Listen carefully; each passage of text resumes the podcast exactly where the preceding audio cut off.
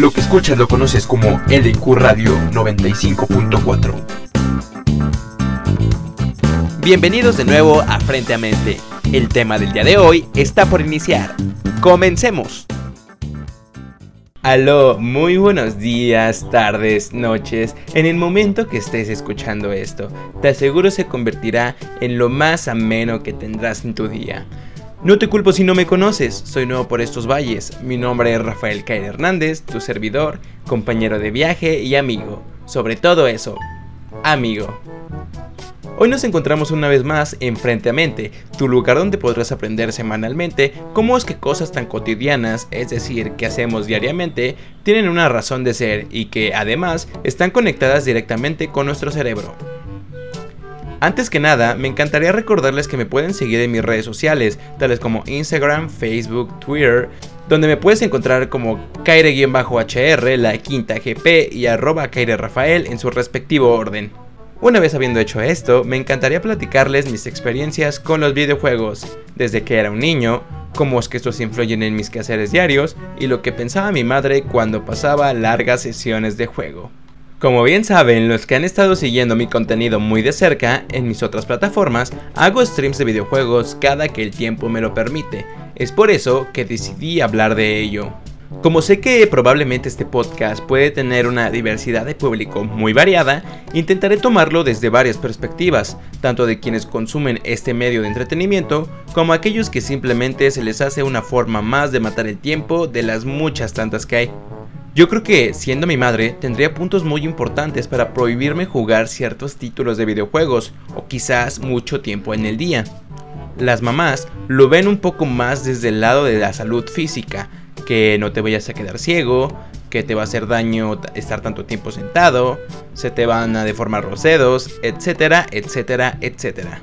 Pero aunque no lo creamos, estos regaños de mamá tienen toda la razón, puesto que la luz azul de las pantallas puede provocar fatiga, estrés visual y además la presión más precoz de la DMA, degeneración macular asociada a la edad, una de las principales causas de ceguera en el mundo. También, el estar tanto tiempo sentado puede ocasionar problemas en nuestra cavidad anal, tales como las hemorroides, que aunque en nuestra sociedad actual suene como un tabú, son muy frecuentes por el sedentarismo de la gente. Y por último, lo que más tomamos a broma es la deformación de los dedos. Sin embargo, también es muy real, puesto que es causada por la flexión continua y repetitiva. Esta es llamada tendinopatía, que provoca que nuestros dedos se molden a la posición más frecuente que la acoplamos. Aunque no todos los videojuegos son malos hábitos, yo en lo personal soy una persona que necesita estar muy atento a los sonidos dentro de un videojuego, lo que me ha llevado a desarrollar esta habilidad dentro de otras actividades externas al gaming, tales como estar muy atento cuando se aproxima un coche o moto en la carretera, o quizás detectar dónde hay un sonido externo dentro de alguna grabación que estoy en proceso de editar. En pocas palabras, me he desarrollado más atención al detalle. Para los que aún no entienden bien este punto y el por qué escuchar es vital para los videojuegos, les pondré un ejemplo. Los audífonos emiten un sonido distinto en el auricular izquierdo y o el derecho, los cuales nos servirán dentro de un juego de guerra, donde es necesario saber en qué posición a tu alrededor se encuentra ubicado el enemigo, además de poder percatarnos de lo que se encuentra haciendo. Quizás simplemente está parado, recargando, curándose o moviéndose, por lo que toda esa información auditiva te servirá para saber cómo accionar o realizar un movimiento.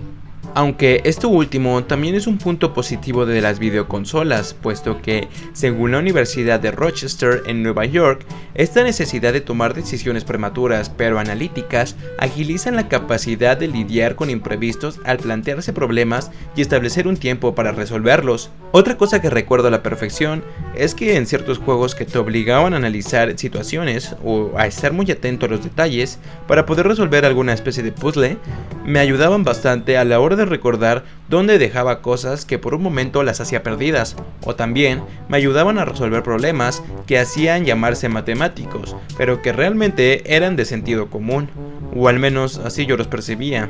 Y además, todo esto igual está comprobado por una universidad, pero en esta ocasión la de California. Pero bueno, abusando un poco de que ya estamos con las comprobaciones universitarias, la Universidad de Helsinki en Filadelfia también afirmó que los videojuegos nos ayudan a practicar diferentes idiomas, y no era de extrañarse, puesto que tanto libros como películas ejercían la misma tarea. Pero una vez más, volviendo al tema de las mamás y su suspicacia acerca de los videojuegos, también hemos escuchado comentarios como esta cosa ya se te hizo adicción, o ya eres adicto a este videojuego. Pues amigos míos, sí existe la adicción a los videojuegos, y es mejor conocida como Gaming Disorder. Esta dichosa enfermedad fue incluida en la Organización Mundial de la Salud, en la clasificación internacional de enfermedades en el 2019. Es cierto que a cualquier edad puedes caer en esta adicción o en muchas otras, sin embargo, se enfocaron más en los menores de edad, dando ciertas recomendaciones, tales como que a la hora de iniciar a los niños en los videojuegos, conviene tener en cuenta, en primer lugar, aspectos como el sistema PGI, o sus equivalentes en Estados Unidos, que orientan a los padres sobre la conveniencia o no de ciertos juegos establecidos en una edad de su uso recomendada. Es como la clasificación de los videojuegos, vaya, como si de una película se tratase. En lo personal, por mucho que me gusten los videojuegos, comparto muchas ideas con los padres y o madres de familia, más que nada porque he llegado a ser víctima de algunos problemas causados por estar tanto tiempo sentado. Así que, perdónenme chicos, pero daré unos consejos para aquellos padres que les preocupa la salud de sus retoños por culpa de estos videojuegos. Y es que la revista Psychology Today nos compartió cuatro datos que no podrían dejar pasar, los cuales son 1. Verificar el contenido de los juegos. Los padres deben tener control sobre el tipo de videojuegos a los que dedican tiempo sus hijos, optar por los educativos en lugar de los violentos.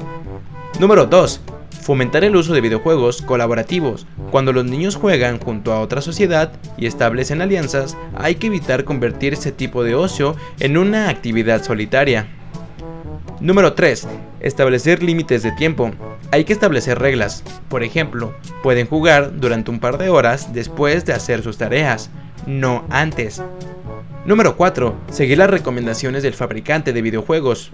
Por ejemplo, no sentarse cerca de la pantalla, jugar en una habitación bien iluminada o no jugar con el brillo al máximo. En fin, una vez más quedó comprobado que todo lo que hacemos, por más irrelevante que suene para algunos, tiene beneficios y contras para nuestra agilidad mental y física, además de que todo tiene una explicación científica. Antes de acabar, me gustaría recomendarles tres juegos que te harán explotar tus habilidades al límite, como lo son Cuphead, Zelda Breath of the Wild y Super Mario Party.